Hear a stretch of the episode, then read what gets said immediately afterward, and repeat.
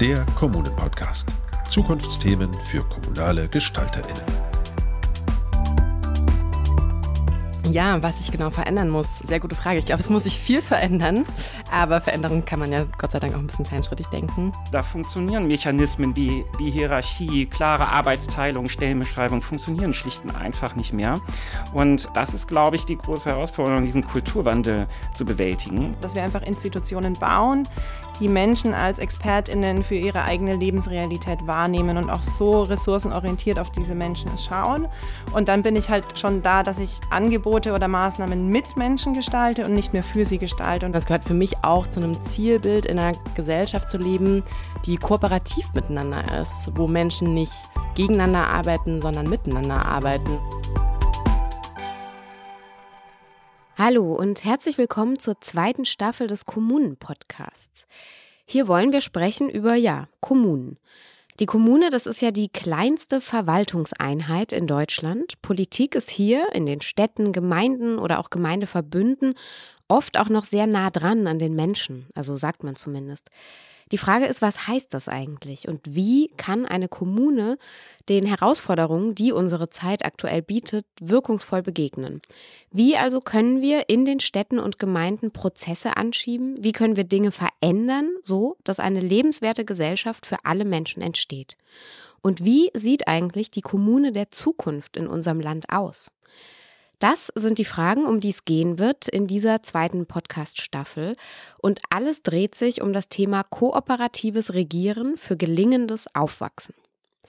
Der Kommunen-Podcast ist ein Projekt der Initiative Kommune 360 Grad und mein Name ist Simon Gaul. Ich bin Journalistin, Regisseurin und Moderatorin und ich freue mich sehr, dass ich Sie, liebe Hörerinnen und Hörer, durch diesen Podcast begleiten darf. Gemeinsam mache ich das mit meinen wunderbaren Co-Hosts. Das sind Nitaya Fuchs, Benjamin von der A und Manuela Dorsch. Und ja, wir alle gemeinsam begeben uns mit Ihnen, liebe Hörerinnen und Hörer, auf eine Reise. Nitaya, Ben und Manuela arbeiten für Fineo. Das ist ein gemeinnütziges Analyse- und Beratungshaus für gesellschaftliches Engagement. Und vor allem ist Fineo ein Think Tank für gesellschaftliche Veränderungsprozesse. Und alle drei, also Ben, Nitaya und Manuela, sagen, wir brauchen dringend Veränderungen und vielleicht brauchen wir in der Kommunalverwaltung sogar eine Revolution. Ich würde sagen, das klingt spannend. Künftig wollen wir uns hier in jeder Folge dann Gäste einladen, die, so wie Sie es vielleicht auch schon aus der ersten Staffel des Kommunen-Podcasts kennen, dann aus ihrem jeweiligen Erleben erzählen können. Aber heute in unserer allerersten Folge, da wollen wir zuerst mal klären, warum diese Veränderung in der kommunalen Verwaltung und in der Kommunalpolitik eigentlich so wichtig ist. Also warum muss sich ganz dringend was ändern? Und wie können wir diese Veränderung perspektivisch dann auch erreichen? Viel Spaß! So, hallo ihr drei. Schön, dass ihr da seid und dass wir hier zu viert in einem Raum sitzen. Hallo. Hallo. Hallo. Die künftigen Folgen wollen wir ja etwas anders machen als heute. Da werde ich dann mit jeweils einer Person von euch dreien und eben unseren jeweiligen Gästinnen oder Gästen zusammensitzen. Aber ja, heute ist alles nochmal anders. Wir sind hier zu viert in einem Küchenstudio und wollen erstmal darüber sprechen, was wir hier eigentlich vorhaben. Und weil unsere Zuhörerinnen und Zuhörer euch alle drei ja noch gar nicht so richtig kennen. Vielleicht wollen wir uns erstmal alle vorstellen.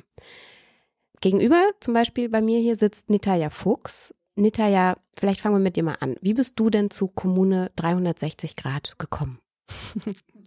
ja, gerne.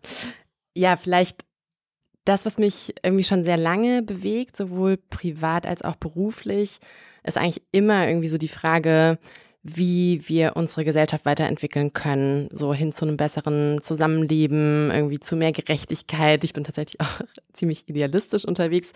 Und ich bin immer wieder auf der Suche gewesen, glaube ich, so in meinem Leben und auch im beruflichen Kontext nach den großen Hebeln, wie man zu einer Veränderung in unserer Gesellschaft kommen kann und wie man sie treiben kann.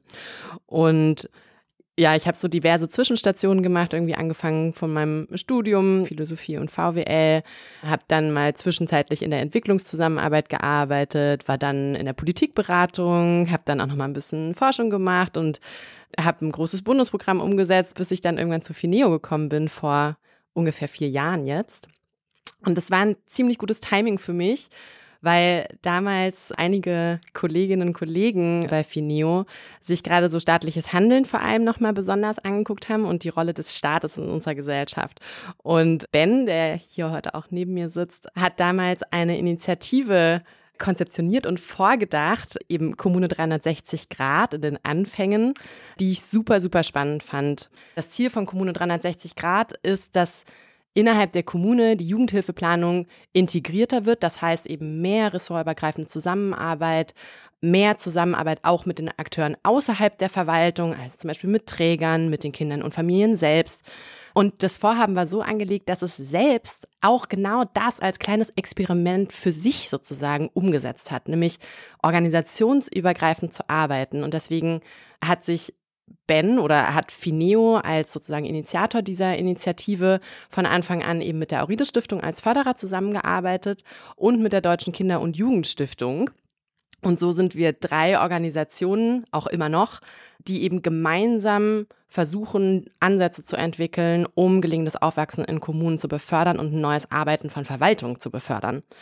Und ja, so unter dem Stichwort System Change kriegt man mich relativ leicht. Ich mag eben die großen Herausforderungen und ich mag es, dicke Bretter zu bohren. Und dann haben wir uns so auf den Weg gemacht und haben selber ausprobiert, wie eigentlich agileres, selbstgesteuertes Arbeiten funktionieren kann in Teams, um flexibler zu werden, sich anzupassen an verändernde äußere Bedingungen. Wie gelingt es eigentlich im Netzwerk zu arbeiten? Wir haben das als Netzwerkorganisation oder ähm, Vorhaben angelegt und entwickeln gemeinsam mit Kommunen und auch anderen Partnern zusammen eben neue Lösungen und versuchen uns so ein bisschen so forschend zu nähern, was eigentlich so wirklich das Problem ist. Und das hat mich zu Kommune 360 Grad geführt und ich bin sehr froh, dass ich jetzt inzwischen auch schon seit dreieinhalb Jahren dabei sein kann. Ja, Ben, kannst du vielleicht dich vorstellen und dann auch noch mal ein bisschen mehr erzählen, was die Idee von Kommune 360 Grad ist? Mhm. Ja, hallo, gerne. Genau, ich schaue, glaube ich, auf das Thema oder wie ich dazu gekommen bin, so aus so verschiedenen Perspektiven. Also in einem früheren Leben vor rund 20 Jahren war ich mal sehr aktiv äh, in der Politik, wäre fast Berufspolitiker geworden und bin dann aber nach einem nicht so ganz so schönen Erlebnis nochmal einen anderen Weg gegangen. Und du warst bei den Grünen, ne? Ja, genau. Ich war bei den Grünen und dort äh, im Bundesvorstand der Grünen Jugend. Genau. Und mir war schon politisches Engagement sehr wichtig, habe mich dann aber entschieden, dass ich eigentlich nicht mehr aktiv an so einer Parteikarriere arbeiten möchte und habe dann Public Management studiert. Und die Idee war eigentlich, dass ich sagen dann eher Politik im NGO-Bereich mache und äh, hinterher in der NGO arbeite. Das kam kam dann doch ein bisschen anders. Eher durch ein paar Zufälle bin ich bei Fineo gelandet und auch eigentlich ganz dankbar darüber, weil NGOs haben ja oft nur ein einziges Thema. Und es war bei mir eigentlich immer so, dass mich unfassbar viele verschiedene politischen Themen interessieren und am ehesten noch so mein Herzensthema die Bildungspolitik. Und dann habe ich viele Jahre lang mich sehr, sehr intensiv mit der Zivilgesellschaft bei Fineo beschäftigt. Ich bin dort eingestiegen vor zwölf Jahren, habe hunderte von gemeinnützigen, kleinen bis sehr großen Projekten analysiert. Genau, und hatte dort einfach mit einer großen Bandbreite an, an politischen Themen zu tun. Und was dann für mich ganz wichtig war zu sehen, es gibt ja auch diesen Teil der, sagen wir mal, diese Bewegung, die auch gerade deshalb Zivilgesellschaft und den dritten Sektor stärken möchte, um ja, um letztendlich auch zu kompensieren, was der Staat nicht gut macht. Oder sogar ideologisch fundiert, dass das sogar beabsichtigt ist, dass der Staat ähm, eher sich zurückhalten sollte und Staat der dritte Sektor diese Aufgaben übernimmt. Und das finde ich einfach sozusagen nicht richtig. Und mich interessiert da auch das dicke Brett oder die Stahlbetonwand. Und vor fünf, sechs Jahren etwa ist dann die Stadt Gelsenkirchen auf uns zugekommen und dann habe ich auch die Stadt Gelsenkirchen beraten. Das war wirklich für mich sehr, sehr aufschlussreich. Das hat mir nochmal den Push gegeben, das Thema Kommunen bei Fineo voranzutreiben. Und was mich dann noch sehr geprägt hat, wie ich heute auf das Thema schaue, also einerseits, wie gesagt, mit so einer BWL-Brille, mit einer Politikbrille, ist, Die dritte Brille, die mich extrem geprägt hat, ist eine systemische Ausbildung zum Organisationsberater. Und das ist, glaube ich, nochmal eine ganz andere Perspektive als so eine politische Perspektive oder so eine, oder so eine BWL-Brille. Und diese drei Perspektiven, mit denen schaue ich da drauf. Und wir hatten den Eindruck, dass es einfach da draußen zwar viele, viel Problembewusstsein gibt, dass es dort viele ähm, Ideen und richtige ähm, Ansätze gibt, wie eigentlich kommunale Planung und Steuerung für Kinder und Jugendliche äh, funktionieren müsste. Und trotzdem sehen wir in der Praxis, dass es eben so sehr, sehr selten ja wirklich gut funktioniert und diese ganzen Idealbilder nicht implementiert sind. Und so kam die äh, Überlegung, mal ein anderes äh, Vorhaben aufzusetzen und einen Schritt zurückzugehen und zu überlegen, wie funktioniert denn Veränderung? Was sind die Handlungslogiken in der Verwaltung? Was sind die Entwicklungen dort im Team? Was sind die, die Werte, die vielleicht auch die Veränderung ähm, blockieren? Und wie lässt sich tatsächlich so ein ja, grundlegender Wandel zu anderen Steuerungs-, Planungs- und Regierungsformen äh, bewerkstelligen? Ja, spannend. Also schon zwei von euch, die von außen auf Kommunen gucken, von außen auf Prozesse, auf Organisationen. Manuela, du bist jetzt noch hier die dritte im Bunde und du hast ja auch noch mal eine andere Perspektive, weil du auch ein bisschen von innen in Kommunalverwaltungen schon geguckt hast. Du hast selber mal da gearbeitet, ne? Erzähl doch mal ein bisschen, wer bist du und wo kommst du her? Genau, ich habe tatsächlich mal vier Jahre in der Kommunalverwaltung gearbeitet. Würde noch mal ganz kurz einen Schritt zurückgehen. Ursprünglich komme ich eigentlich aus der internationalen Zusammenarbeit mit Schwerpunkt auf Bildungsprozesse. Ich war auch viel im In- und Ausland unterwegs und habe Deutsch als Fremdsprache unterrichtet. Und wie es dann irgendwie so ist, über Umwege bin ich dann tatsächlich ähm, in der Kommunalverwaltung gelandet. Und ich habe mich in einem Flächenlandkreis ungefähr vier Jahre mit den Themen ähm, Migration, Integration und Bildung beschäftigt, also tatsächlich so klassische Querschnittsthemen. Und in der Zeit habe ich sehr, sehr viele super engagierte, motivierte Menschen kennengelernt, also sowohl aus unterschiedlichen Ressorts in der Verwaltung, aber natürlich auch außerhalb der Verwaltung. Und das Engagement, das ich da kennengelernt habe, hat mich wirklich sehr beeindruckt und dafür bin ich auch sehr, sehr dankbar. Und gleichzeitig war so eine Frage, die mich irgendwie immer beschäftigt hat, als ich da gearbeitet habe, so wie, wie geht da eigentlich noch mehr? Also wie kann man irgendwie dieses, dieses Engagement bündeln? Weil irgendwie war immer so eine unsichtbare, aber manchmal auch sichtbare Grenze da. Also ich würde sagen, so, das, das hat ein bisschen auch mit der Struktur, aber auch der Haltung in der Verwaltung zu tun. So die, die erste Reaktion oder die natürliche Reaktion, würde ich sagen, war immer erstmal so Skepsis. Und genau, ich habe mich eben stark damit beschäftigt, wie kann man eigentlich die Kompetenzen, die Ressourcen bündeln von dem Engagement, das mir da begegnet ist und damit dann natürlich auch gemeinsam strategisch und kooperativ mehr erreichen und Veränderung auch stärker treiben, wenn man, wenn man kooperiert. Skepsis meinst du jetzt auf Engagement oder auf Initiativen oder wenn, wenn Menschen in der Verwaltung wirklich gesagt haben, so, hey, ich möchte es eigentlich gern mal anders machen, ich möchte neue Wege gehen und Deiner Erfahrung nach wurde aber oft eher ausgebremst? Genau, also so in alles, was erstmal neu kam oder ungewöhnlich war oder neue Ideen, war erstmal so, so dieses, das ist ja der Satz, den man auch immer wieder hört, das haben wir ja aber schon immer so gemacht. Mhm. Und ich glaube, das war stark internalisiert. Gibt auch gute Gründe dafür und gleichzeitig, glaube ich, sind dadurch sehr, sehr viel Ideen oder, oder Dinge, die hätten passieren können, einfach nicht passiert. Und du bist dann auch irgendwann bei Kommunen 360 Grad gelandet, wie Nitaya und Ben. Und was ist da jetzt genau deine Rolle? Genau, ich glaube, ich bin tatsächlich ein bisschen später dazu gekommen. Da gab es die Initiative ungefähr schon ein Jahr ähm, und bin mittlerweile seit zwei Jahren dabei. Und ich würde sagen, so schwerpunktmäßig mache ich zwei Dinge in der Initiative. Zum einen bin ich in der kommunalen Begleitung. Das heißt, wir arbeiten eben mit kommunalen Akteuren, die sich auf den Weg gemacht haben, anders zu arbeiten, ressortübergreifend, integriert, ihre Planungsprozesse, ihre Steuerung auch abzustimmen. Da geht es darum, einerseits eine Außenperspektive zu bieten, aber natürlich auch so ein bisschen Wissen zu vermitteln oder so in Richtung, die Kommune XY hat eine gleiche Herausforderung, die haben versucht, es so und so zu lösen. Vielleicht wäre das ja für euch auch eine Möglichkeit. Das ist so der eine Punkt. Eng damit zusammenhängt auch noch der andere Schwerpunkt, also die Entwicklungsarbeit. Das heißt, wir gucken auch immer so ein bisschen, was begegnet uns eigentlich, wenn wir in den Kommunen sind, mit kommunalen Akteuren sprechen. Gibt es da irgendwelche Ableitungen, die wir treffen können? Brauchen Akteure noch Kompetenzen, die sie vielleicht noch nicht haben? Und wir entwickeln eben darauf basierend Unterstützungsangebote. Und ich glaube, was mir da auch nochmal sehr wichtig zu betonen ist, ist, dass wir tatsächlich einfach auch versuchen, das innovativ und kreativ zu machen. und die Produkte auch in die Richtung denken. Also dieser Podcast, äh, wo wir ja gerade heute auch zusammensitzen, ist so eine Art von Unterstützungsangebot. Wir haben aber auch letztes Jahr ein Planspiel entwickelt zur kooperativen Jugendhilfeplanung. Also da ging es ihnen auch darum, Perspektivwechsel mal zu üben, Perspektiven von anderen Akteuren, mit denen ich im Alltag kooperiere, einzunehmen.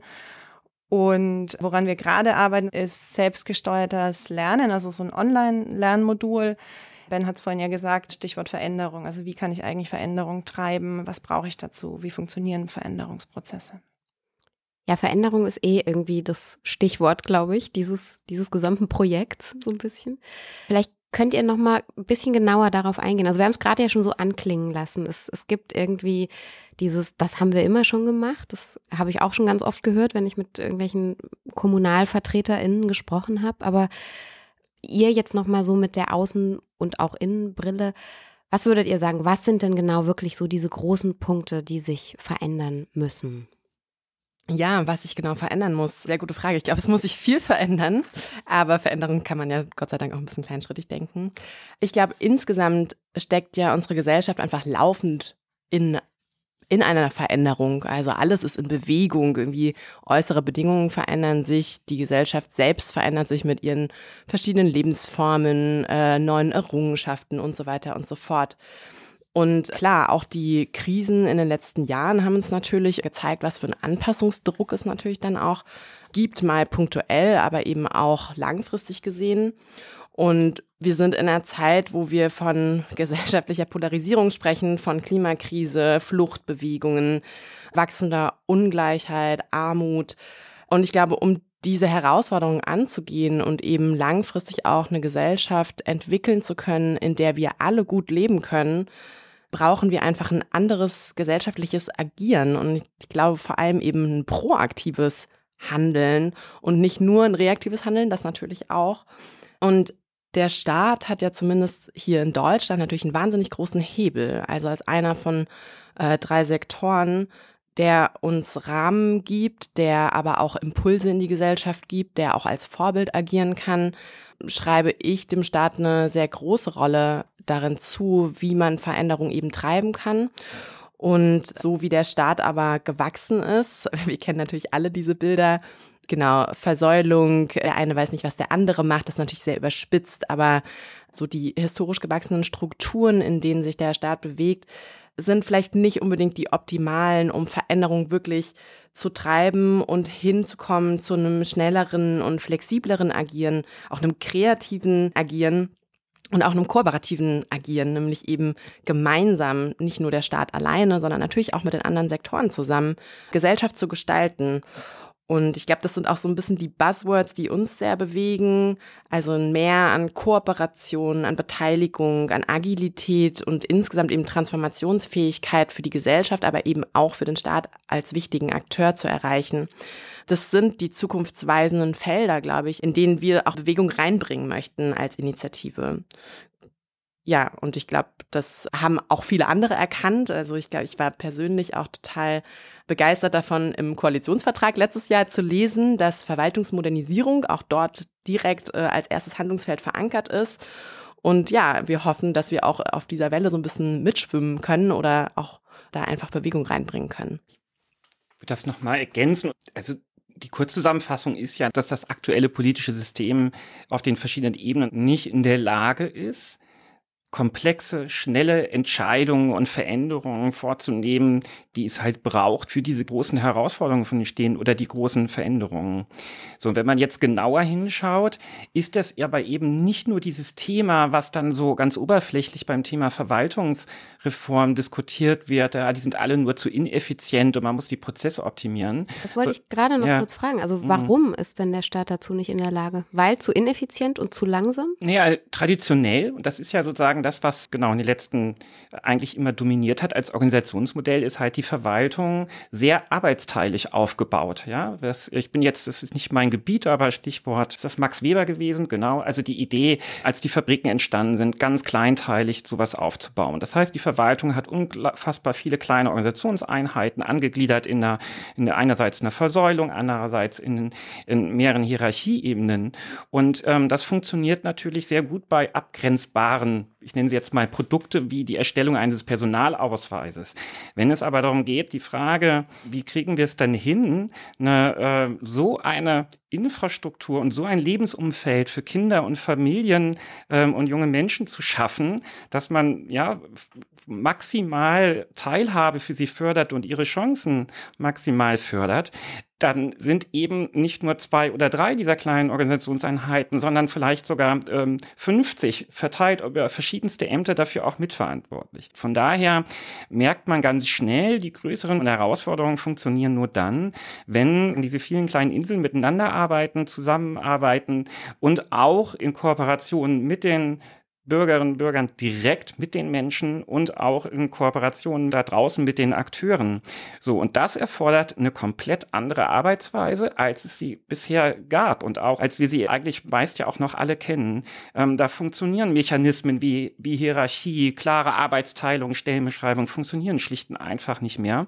Und das ist, glaube ich, die große Herausforderung, diesen Kulturwandel zu bewältigen. Und weil es hier auch um den Einbezug sozusagen der Menschen, Bürgerinnen sehr stark geht, reden wir eben hier ja nicht nur über Verwaltungsreform, sondern wir reden auch über die Entwicklung des demokratischen Systems. Aber die Frage ist, welche Rolle haben die Bürgerinnen und Bürger oder die, die Zielgruppen, wie ja manchmal auch dann von ihnen gesprochen wird, also hier die Kinder und Familien, welche Rolle nehmen sie in diesem Prozess ein? Und da geht es, glaube ich, um einen sehr grundlegenden Paradigmenwechsel, den es hier braucht, um diese großen Herausforderungen zu bewältigen. Ja, das sind wirklich die, die ganz großen Themen, die du jetzt ansprichst. Wahrscheinlich können wir die ganz, ganz großen Themen jetzt natürlich in, in diesem kleinen Kreis hier an diesem Küchentisch nicht lösen, aber wir können drüber nachdenken. Das ist schon mal gut und wir schieben es an.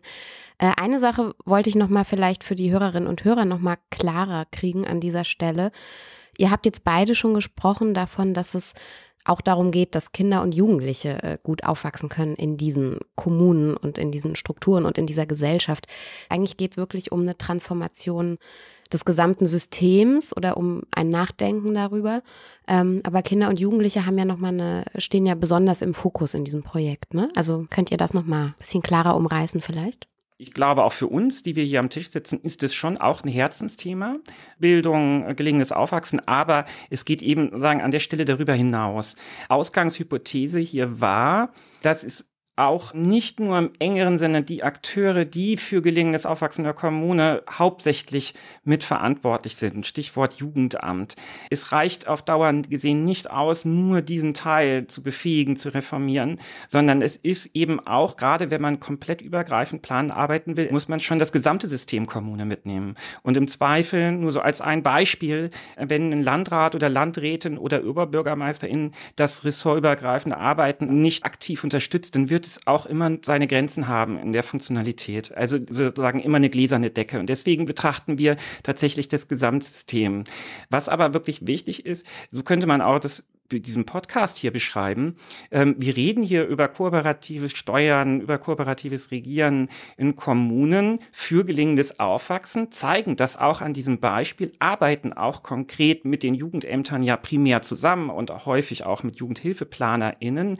Aber eigentlich geht es schon um kommunalweite Planungsprozesse und damit lässt sich das, diese, diese grundsätzlichen Fragen, wie arbeitet man zusammen, wie kooperiert man, selbstverständlich auf jeden anderen politischen oder sozialpolitischen Bereich übertragen. Diese Fragen sind die gleichen, wenn ich mich mit der Sozialplanung, mit Fragen äh, zu Älteren beschäftige oder Fragen für die, äh, wie beteilige ich Menschen mit Behinderung und wie sorge ich dafür, dass sie einbezogen werden und ihre Infrastruktur gut da ist. Also uns interessiert auch insgesamt die Kommune gestaltungsfähiger zu machen. Das ist auch das, was mich ganz persönlich sehr motiviert. Und es ist gerade auch aus systemischer Sicht sowieso so, es gibt nicht den richtigen Weg für Veränderung, sondern es gibt viele mögliche Stellen, an denen man ansetzen kann. Und wir setzen jetzt halt hier in diesem Bereich an und setzen hier Veränderungsimpulse und lernen und schauen, wie wir das natürlich aber auch später übertragen können. Das heißt, wir hoffen auch, dass diese Podcast-Reihe genauso spannend ist für andere kommunale, engagierte Menschen, die jetzt nicht im engeren Sinne für Kinder und Jugendliche quasi arbeiten, sondern auch in anderen gesellschaftspolitischen Themen aktiv sind und dafür was mitnehmen können für sich und ihre Arbeit. Ihr habt jetzt auch alle drei schon des Öfteren das Stichwort Kooperation in den Mund genommen und habt, das ist ja auch so ein bisschen das Thema dieser Podcast-Staffel, die greift ein bisschen wie du auch gerade schon gesagt hast, setzt ein bisschen weiter oben an als jetzt die erste Staffel. Da ging es ja wirklich um Kinder- und Jugendbeteiligung. Und jetzt schauen wir wirklich auf Kooperation, kooperatives Regieren, kooperatives Verwalten. Vielleicht können wir da auch noch mal drüber sprechen, was genau bedeutet denn eigentlich für euch Kooperation? In diesem Zusammenhang. Genau, ich glaube, ich würde gerne nochmal zwei Dinge aufgreifen, die Ben auch schon gesagt hat, also Bürgerinnen und Kinder mit einbeziehen und Beteiligung und Kooperation. Was verstehen wir eigentlich darunter? Ich schaue ja nach wie vor auch sehr stark international, das ist mir so ein Stück weit ähm, hängen geblieben auch. Und es gab einen Ansatz in, in England in einer Kommune nördlich von Manchester, den sogenannten Wigan Deal. Und der eine Satz, der mir sehr, sehr stark hängen geblieben ist, ist so dieses Vertrauen des Institutionen und vor allem auch staatliche Institutionen in Menschen legen sollten. Also, dass wir einfach Institutionen bauen, die Menschen als ExpertInnen für ihre eigene Lebensrealität wahrnehmen und auch so ressourcenorientiert auf diese Menschen schauen. Und dann bin ich schon da, dass ich Angebote oder Maßnahmen mit Menschen gestalte und nicht mehr für sie gestalte. Und das ist ja eine grundlegende andere Herangehensweise, wie ich eigentlich arbeite dieser ressourcenorientierte Blick auf Menschen nach außen, aber dann natürlich auch so ein Stück weit dieser ressourcenorientierte Blick auf Menschen nach innen. Das ist vorhin ja auch schon mal so ein Stück gefallen. So Stellenprofile sind ja sehr, sehr rigide. Da steht irgendwie drin, was jemand kann.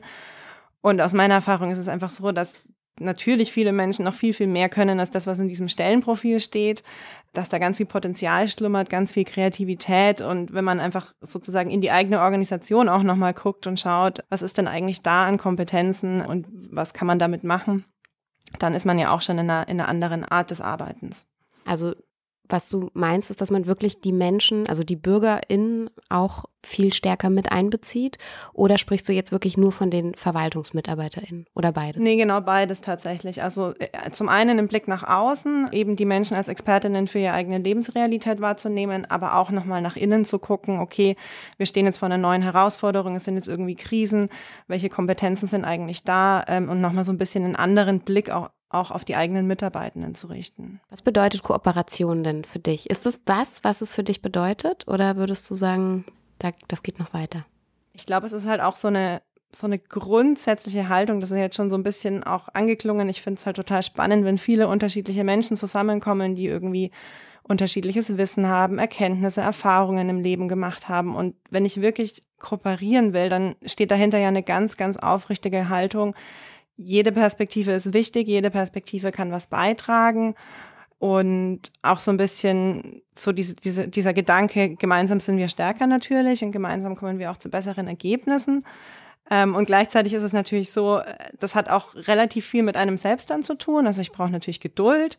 Es sind ja auch so Dinge wie ergebnisoffen zuzuhören. Also wenn verschiedene Perspektiven zusammenkommen in einem kooperativen Kontext, dass ich wirklich meinem Gegenüber auch zuhöre und nicht schon, wenn er oder sie das eigene Argument vorbringt, mir überlegt, hm, wie kann ich denn da jetzt eigentlich dagegen gehen, ähm, um meine Meinung sozusagen durchzubringen, sondern wirklich mal zu gucken und sich darauf einzulassen, ist auch voraussetzungsvoll, bedarf Selbstreflexion, Aushandlungsprozesse, aber führt auf jeden Fall zu einem besseren Ergebnis und kann sehr, sehr gewinnbringend sein. Ja, ich glaube, Kooperation ist für mich tatsächlich ein Riesenpotenzial für unsere Gesellschaft und ich glaube auch ein Stück weit ein persönliches Bedürfnis.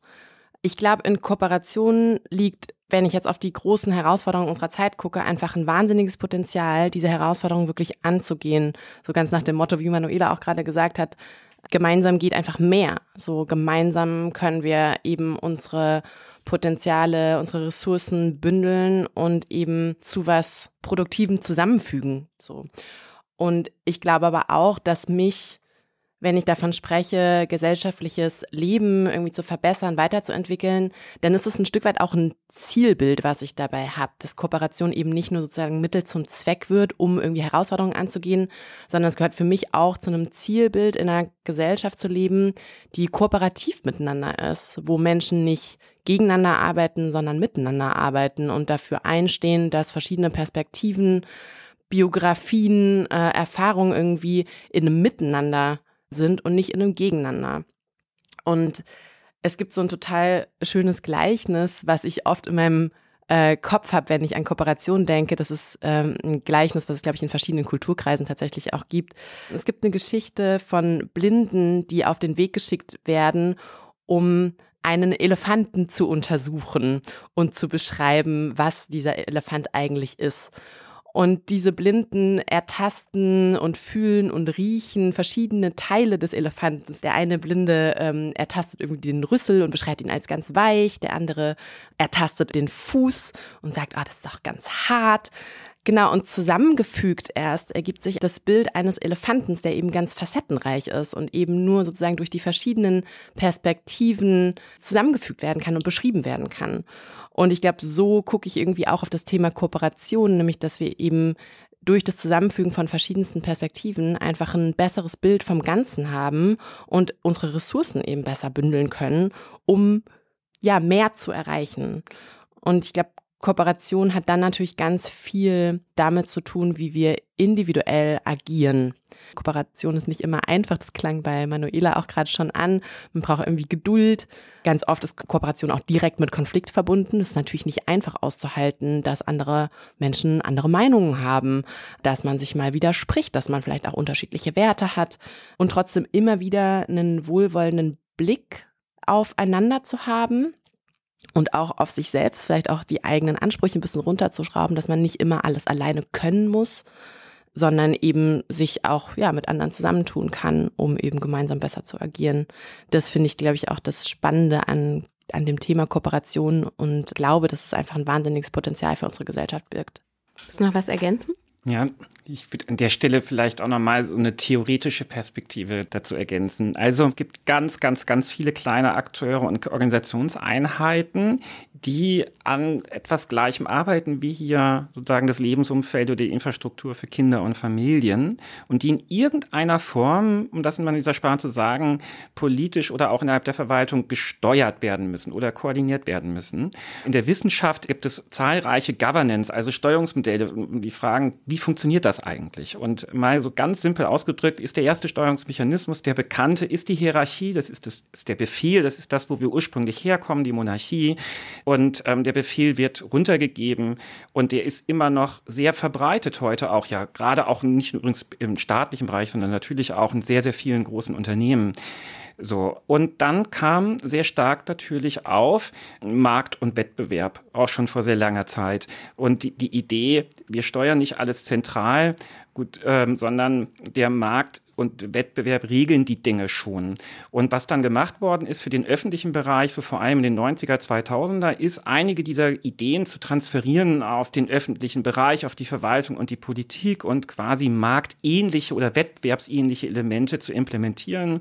Da kam dann auch sehr stark auf die Idee über Ziele, über Kennzahlen, Outputs und so weiter zu steuern.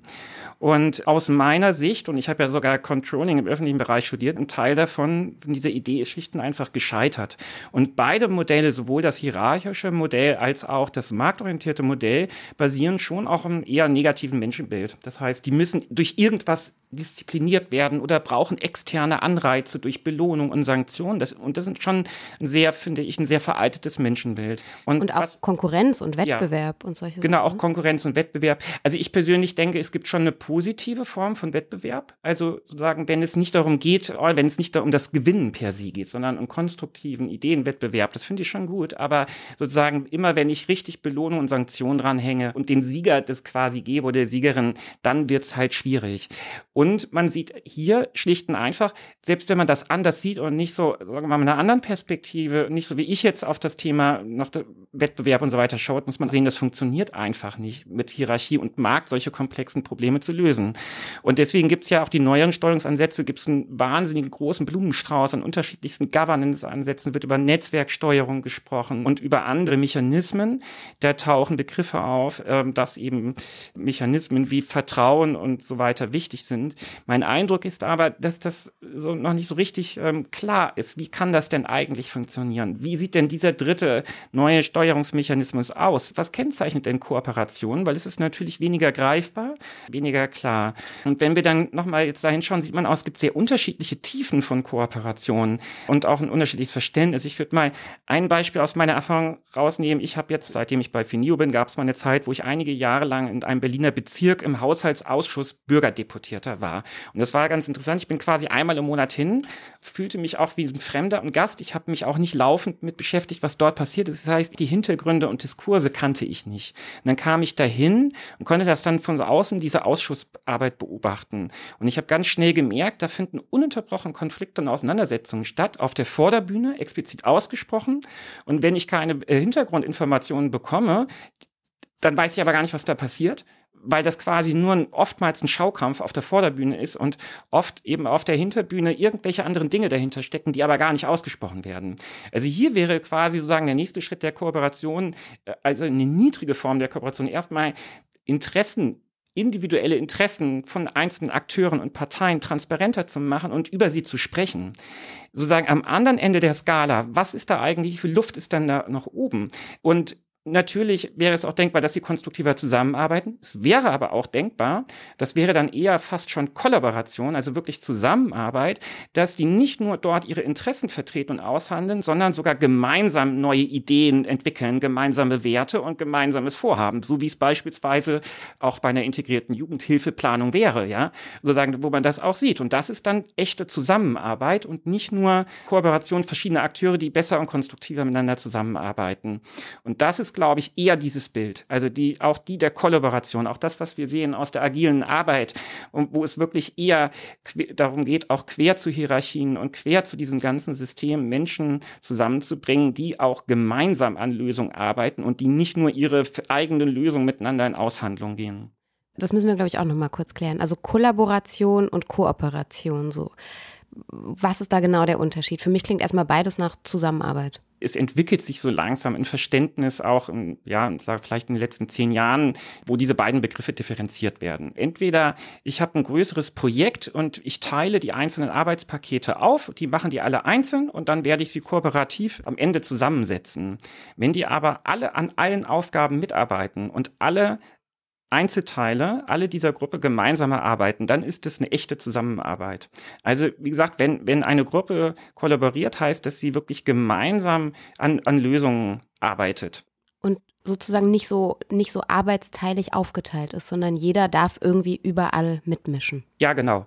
Jeder darf überall mitmischen, muss man natürlich an der Stelle nochmal sagen. Also auch in der idealen Welt gibt es immer noch Marktmechanismen und Hierarchie und die braucht auch eine Verwaltung, um zu funktionieren. Allein schon in einem demokratischen System ist es auch unerlässlich, dass es auch eine Form von Hierarchie gibt. Also Stichwort Primatpolitik oder die, die Herrschaft des Volkes. Aber es geht schon um, um intelligentes Zusammenspiel und zu schauen, wo ist was erforderlich. Und dann kann man einfach sehen, ein Standardprozess wie eine Personalausweiserstellung braucht keinen kollaborativen äh, Prozess, das ist klar. Aber wenn es eine neue und komplexe Herausforderung ist oder keine Standardaufgabe, dann braucht es andere Herangehensweisen. Und im Extremfall ist es genau dieses, ich setze in vielen agilen Methoden, ich setze sieben Menschen mit völlig unterschiedlichen Qualifikationen und völlig verschiedenen Perspektiven zusammen und die erarbeiten eine komplett neue Lösung, ja. Und und das geht halt schon beides. Ne? Man kann das in der Verwaltung schon beides zusammenbringen. Man arbeitet dann halt in verschiedenen Settings und das ist auch das, was wir selber bei uns im Team ähm, äh, so sehr üben und was auch wirklich eine Herausforderung und auch eine Umstellung ist. Also wie schwierig das ist, in solchen verschiedenen Settings mal hier eher in einem Standardprozess, hier eher äh, temporär in, an einer Lösung und mal so oder mal so zu arbeiten. Das ist schon, wir spüren das, wie groß das, äh, wie viel Veränderung das bedürft. Was heißt mhm. das, dass ihr das übt? Was heißt das? Das klingt spannend. Ja, genau. Ich muss ein bisschen schmunzeln, weil, genau, ich hatte das, glaube ich, eingangs äh, schon so ein bisschen erwähnt, dass wir uns so ein bisschen auch als Versuchskaninchen an uns selbst sozusagen sehen. Ich finde diese zwei Formen, Kooperation versus Kollaboration, die stehen für uns und ich glaube auch draußen in der Welt sozusagen nicht in einem Widerspruch zueinander. Ne? Das ist ja auch das, was Ben gerade nochmal gesagt hat. Es kann beides nebeneinander existieren und beides hat seine Berechtigung in verschiedenen Kontexten. Ich glaube, das ist auch nochmal eine Herausforderung, sich ja, bewusst zu sein und auch zu klären, wann ist eigentlich was eine angemessene Form des Miteinanders, ja, weil Kooperation oder Arbeitsteilung ist genauso gerechtfertigt in einfachen Kontexten, da wo man eben relativ schnell vielleicht auch mal alleine vorwärts kommt und nicht eben im Zusammenspiel mit ganz vielen anderen. Und für uns ist es, glaube ich, im Team immer wieder auch ein Sortieren, genau, welche Kontexte sind das denn, in denen vielleicht auch klassische Prozesse, arbeitsteilige Prozesse gut funktionieren, vielleicht auch schneller und effektiver funktionieren. Und wo sind aber eben die Kontexte, wo wir komplexere Herausforderungen haben, bei denen wir davon profitieren, dass wir verschiedene Kompetenzen, Perspektiven, äh, Biografien zusammen in einen Raum setzen und ein gemeinsames Ergebnis entwickeln lassen. Und es ist eben auch eine ständige Reflexionsfrage, die wir da sozusagen im Raum haben als Team und worüber man sich auch gut streiten kann. So, wann ist eigentlich was die angemessene Form der Zusammenarbeit?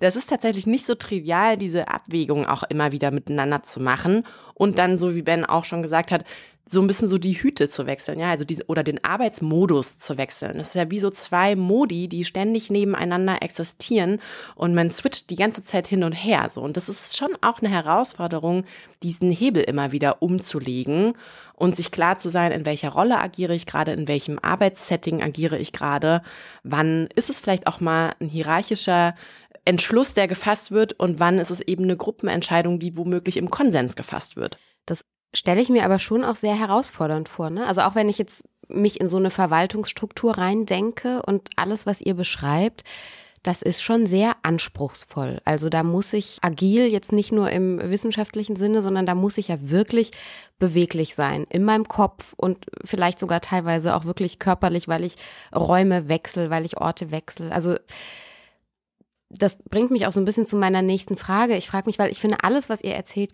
ich würde sofort sagen, ja, in so einer Welt möchte ich leben. Und wahrscheinlich würden das viele Menschen unterschreiben und sagen, ja, in so einer Welt wollen wir leben. Aber gleichzeitig ist es natürlich auch, ja, wahnsinnig herausfordernd und schwierig. Und ich frage mich jetzt auch, was bräuchte es denn, damit Kooperation gelingen kann? Oder anders gesagt, was sind denn auch die Hindernisse, dass es nicht gelingt? Also ein Stichwort eben jetzt einfach meine spontane Reaktion, so wow, krass, ich glaube, das ist wahnsinnig anstrengend. Also wollen die Menschen das überhaupt leisten? Wie kann man Menschen dahin bringen, dass sie sowas leisten wollen? Wisst ihr, worauf ich hinaus will? Also mich würde interessieren, wie können wir da hinkommen?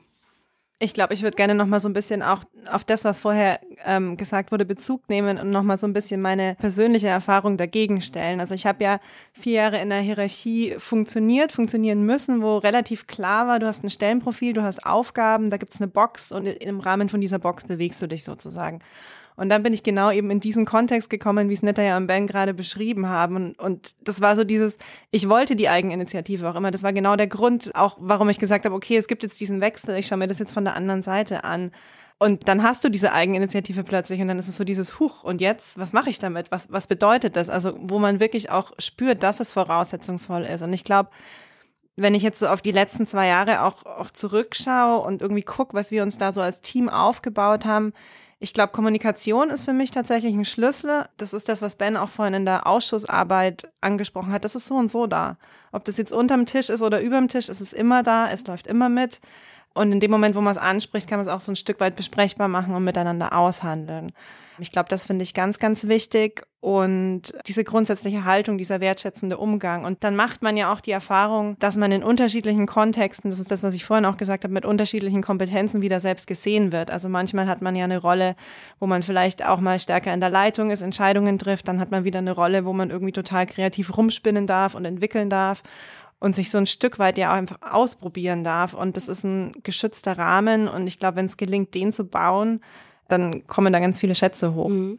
Aber es kann ja auch sein, dass es Menschen gibt, denen bereitet es Freude oder die wollen gar nichts anderes, als morgens um neun ins Büro kommen, Stempel setzen, Unterschriften setzen, Akten abarbeiten und nach Hause gehen. Wie geht man denn dann damit um? Wie kriegt man das unter einen Hut? Ich glaube, das ist tatsächlich eben auch eine Herausforderung in der Kooperation. Es gibt sehr unterschiedliche Kontexte, wo was angemessen ist und es gibt einfach auch Arbeitsfelder, in denen das völlig in Ordnung ist, ne? wo man eben morgens um neun kommt und sehr genau absehen kann, um 17 Uhr kann ich tatsächlich einfach nach Hause gehen, weil die Dinge sind nicht so zeitdringlich, die sind relativ gut alleine abarbeitbar. Diese Arbeit gibt es ja auch. Ne? Ich glaube, herausfordernd ist es sozusagen dann, wenn man merkt, der Kontext gibt es eigentlich nicht her. So, man braucht eigentlich eine andere Form des Arbeitens, um bestimmte Arbeitsschritte und Herausforderungen sozusagen zu bewältigen. Und dann ist es, glaube ich, viel mit einem Lernen verbunden. Und ich glaube, so würde ich das auch insgesamt für uns beschreiben. Wir sind als Team auch weiterhin in einem Lernprozess und ich glaube, das ist auch das, worauf wir Kommunen immer wieder hinweisen. Man kann nicht erwarten, wenn man sich heute entschließt, kooperativ zu arbeiten oder in Kollaboration äh, womöglich zu arbeiten, dass das dann übermorgen schon funktioniert. So, das ist ein Lernprozess und ein Entwicklungsprozess, sowohl auf einer individuellen Ebene, das heißt, es erfordert eben ein persönliches Lernen, es erfordert irgendwie die Reflexion der eigenen Haltung, der eigenen Kompetenzen, der eigenen vielleicht Triggerpunkte, ne, wo bin ich irgendwie sensibel und merke so, oh, da werde ich aufbrausen, wenn mir da jemand jetzt widerspricht irgendwie oder äh, wenn ich das nicht machen kann, sondern jemand anderes sich da noch einmischt. Ähm, und es erfordert aber eben auch auf einer organisationalen Ebene, also auf einer Teamebene womöglich oder auch einer ganzen Organisation den Aufbau von bestimmten Prozessen und Strukturen, die das ermöglichen oder zumindest erleichtern, in Kooperation miteinander zu arbeiten. Das fängt an vom Aufbau bestimmter Arbeitsstrukturen, also ganz simpel so gemeinsame Dateiablagen oder Kollaborationstools, Videokonferenzen gemeinsam zu schalten, synchron an einem Word-Dokument zu arbeiten und so weiter und so fort, bis hin eben wirklich zum Einüben von Prozessen. Das braucht Zeit, auch eine gewisse Übung darin zu bekommen, gemeinsame Prozesse kollaborativ zu gestalten. Und es ist auch eine gemeinsame Arbeit daran, sozusagen Vertrauen in diese Prozesse und Strukturen und auch in die einzelnen Personen aufzubauen. Vertrauen kann man sehr schnell kaputt machen. Meistens schon mit einem Mal kann man Vertrauen irgendwie sehr leicht kaputt machen. Und es braucht aber eben Zeit und eine Wiederholung, Vertrauen aufzubauen in eine bestimmte Form der Zusammenarbeit und auch die Strukturen und Prozesse, die man sich dafür gibt. Natürlich ist diese Form der Arbeit ja, sie ist deutlich anstrengender. Veränderung ist übrigens auch natürlich kein Zuckerschlecken. Veränderung, also zumindest wenn sie tiefgreifender ist, die kann wehtun und das ist auch anstrengend. Ich glaube, als Organisationsentwickler würde ich sagen, wenn ich da drauf schaue, würde man immer versuchen, auch ein Stück weit ähm, mit denen zu arbeiten, die zuerst, die das wollen. Und wenn es dann um die Frage geht, wie nimmt man auch alle anderen mit, würde man schon versuchen, soweit es nur irgendwie geht, und das wäre vielleicht eben ein Unterschied, auch die Organisation um für die Menschen drumherum zu bauen, ja. Also früher hat man immer gesagt, wir brauchen die Stelle, wir brauchen die Organisation, wir wollen das und dafür suchen wir den passenden Menschen. Man kann das natürlich auch umgekehrt machen, den Menschen Mittelpunkt stellen und auch gucken, in welchem Ausmaß kann man sozusagen die ganz individuell und ihre Bedürfnisse da berücksichtigen und auch von Menschen, die vielleicht weniger kreativ, eigeninitiativ und äh, mit viel Veränderung arbeiten wollen. So im Rahmen des Möglichen. So das andere ist, natürlich auf so eine ganz langfristige Perspektive ist das natürlich eine Kompetenz, die dann anstrengend ist, wenn ich nie das anders gelernt habe, sie neu zu erlernen als Erwachsener. Wenn ich das aber geübt bin vom ersten Tag an, dann ist das natürlich auch nicht so schwierig und anstrengend. Und ich weiß noch, dass ich vor einigen Jahren, als es darum ging, eine, eine, eine weiterführende Schule auch für meine Kinder zu finden, habe ich so, naja, als jemand, der ja auch sich viel mit Evaluation beschäftigt, habe ich irgendwie in Dutzende Schulinspektionsberichte in Berlin geschaut. Das waren ganz äh, wirklich spannende Evaluation der Schulen. Und dann gibt es einen ganzen Kriterienkatalog und eben so ein Indikatoren-Set von, ich weiß es nicht mehr, so 10, 20 Indikatoren. Und natürlich gibt es zwei Indikatoren, die durchweg immer am schlechtesten abschneiden in allen Schulen und auch im Durchschnitt. Und das ist zum einen diese Binnendifferenzierung. Und das heißt eben Menschen unterschiedlich behandeln, individuell verschieden und sie nicht über einen Kamm zu scheren. Und das andere ist das kooperative Arbeiten, Zusammenarbeiten, eine Gruppenarbeit. Beides die am unterentwickeltsten Bereiche immer noch im Durchschnitt in den Schulen. Wenn man aber auf den Bedarf guckt in so einer Wissensgesellschaft, wir haben halt fast keine Fabriken mehr und es gibt quasi auch wenige Jobs in diese Richtung. Und die Frage auch der Fähigkeit der Kooperation und der Zusammenarbeit mit anderen Menschen, was ja auch eine, Form von Sozialkompetenzen voraussetzt, das ist etwas, würde ich sagen, vielleicht eine der wichtigsten Qualifikationen heutzutage auf dem Arbeitsmarkt und eine, wo sozusagen die Entwicklung der Schulen vielleicht Jahrzehnte hinterherhängt, ähm, das an die allererste Stelle zu setzen und, und der höchste Priorität überhaupt zu geben in der Art und Weise, wie Schule gemacht wird. Wäre jetzt nochmal so eine Antwort mit so einer politischen Brille und nicht mit einer Organisationsentwicklungsbrille. Kann ich das, was jetzt da ist, verändern? Aber nochmal so ein bisschen als Vision gedacht auch. Schule und Bildungspolitik ist ja sowieso ein Riesenthema.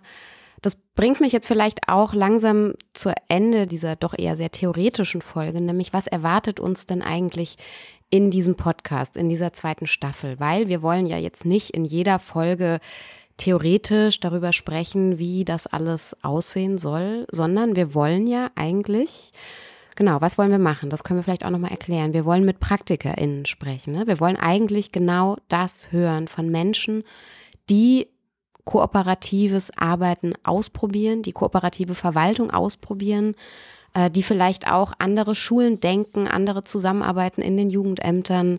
Was erwartet denn jetzt Sie, liebe Hörerinnen und Hörer? Wie geht das denn weiter in den nächsten Folgen? Vielleicht können wir darüber noch kurz sprechen. Genau, es ist tatsächlich so, wie du es schon angekündigt hast. Wir haben uns in der Konzeption auch viele Gedanken drüber gemacht und dann auch entschlossen, die Menschen und ihre Geschichte und sozusagen ihre persönliche Reise in der kooperativen Welt, in der kooperativen Kommune in den Mittelpunkt zu stellen. Also zum einen in die Richtung so, was ist euch leicht gefallen, was sind Gelingensfaktoren, wo funktioniert das gut, aber vielleicht auch, wo muss ich wirklich einfach noch viel tun, viel verändern, was hat das auch mit mir zu tun, was habt ihr vielleicht selber auch gemerkt, wie habt ihr euch verändert und so ein bisschen auch äh, so ein Stück weit einen forschenden Charakter auch zu haben. Also gibt sind die Geschichten sich irgendwie ähnlich, sind die Erfolgsfaktoren ähnlich oder unterscheiden die sich auch so ein bisschen? Und ich glaube, was was auch so dahinter steht, ist ja auch diese Menschen, die jeden Tag sehr, sehr wertvolle Arbeit leisten, in der Kommunalverwaltung sichtbar zu machen, zu zeigen. Ich glaube, das war im äh, Vorgespräch auch nochmal, als wir uns überlegt haben, so was wollen wir mit dem Podcast erreichen? So, Mensch, Verwaltung kann ja Spaß machen. So, also so eine Erkenntnis irgendwie auch bei den, bei den HörerInnen hervorzulocken, so ein Stück weit und Genau, ich glaube, nochmal, auch um den größeren Bogen zu machen, so, so Geschichten, die wir uns erzählen, die führen ja auch dazu, wie wir Wirklichkeit wahrnehmen oder wie wir auch so zusammenhalten insgesamt. Und ich glaube, wir sind uns so grundsätzlich als Initiative auch sehr einig, ähm, und das finde ich persönlich auch sehr wichtig, dass es einfach an der Zeit ist, sich neue Geschichten darüber zu erzählen, was eigentlich Staat ist, was Verwaltung ist und wie das in der Zukunft aussehen kann. Neue Geschichten erzählen, das finde ich super. Das ist fast schon so eine Art Schlusswort für unsere Podcast-Folge. Aber Ben, Ben zuckt noch und möchte noch mal was sagen. Ich glaube, dass es ganz wichtig ist, sich nicht nur mit der Theorie oder auch mit dieser Metaebene zu befassen, über die wir ja viel gesprochen haben gerade, was wir auch sehr gerne tun, sondern immer wieder diesen Abgleich zu machen mit dem wirklich, was ist da vor Ort Realität? Und das klafft teilweise sehr groß auseinander. Was sind denn die Geschichten vor Ort? Und das ist auch das, was wir versuchen jetzt in dem Podcast stärker zu realisieren, was wir aber auch ansonsten Kommune 360 Grad generell so handhaben und zu versuchen, diesen Spagat hinzukriegen zwischen, ja, der Praxisnähe, der Realität und der, der sagen, der Metareflexion auf der anderen Seite. So, und das ist auch das, was wir mit dieser Idee jetzt hier ähm, ja probieren wollen, ob uns das das gelingt, ins ganz Kleine reinzuschauen und trotzdem ein bisschen die ein oder andere Ableitung auch für die Metaebene oder auch für andere Dinge dann treffen zu können und was zu lernen. Wir hoffen selber auch, dass wir wirklich selber auch was von unseren Gästen lernen und nicht nur unsere Zuhörerinnen und Zuhörer. Und ich bin auch ziemlich sicher, dass das so sein wird. Das glaube ich auch. Ja, ich danke euch dreien. Das war unsere allererste Folge des neuen Kommunen-Podcasts. Ich bin Simon Gaul und mit mir am Tisch saßen Manuela Dorsch, Nitaja Fuchs und Benjamin von der A, in dessen wunderbarer Küche wir heute hier in diesem Pop-up-Studio podcasten durften. Und wir sind natürlich, wie das so ist zum Start eines neuen Podcasts, alle auch ziemlich aufgeregt und freuen uns deshalb über Feedback. Was hat Ihnen gefallen? Was fanden Sie nicht so gut? Wünschen Sie sich vielleicht ein ganz besonderes Thema für die kommenden Folgen? Wenn Sie also mögen, dann schreiben Sie uns gerne und zwar am besten per Mail an podcast.kommune360.de. Der Kommunenpodcast ist eine Produktion der Initiative Kommune 360 Grad. Diese Initiative ist ein Gemeinschaftsprojekt der Deutschen Kinder- und Jugendstiftung, der Aurides Stiftung und von Fineo. Der Podcast wird außerdem gefördert vom Bundesministerium für Familie, Senioren, Frauen und Jugend. Und ja, weiter geht's dann mit der nächsten Folge am Dienstag in zwei Wochen. Und ab dann erscheinen wir regelmäßig alle zwei Wochen mit spannenden Gästen aus der Kommunalwelt, die nach unserem heute ja noch etwas theoretischen Ausflug dann praktisch von ihren Erfahrungen erzählen werden. Wenn Ihnen dieser Podcast gefällt, dann können Sie ihn überall abonnieren und hören und weiterempfehlen, wo es Podcasts gibt. Wir würden uns freuen. Und ich sage vielen Dank fürs Zuhören und wenn Sie mögen, bis in zwei Wochen. Tschüss.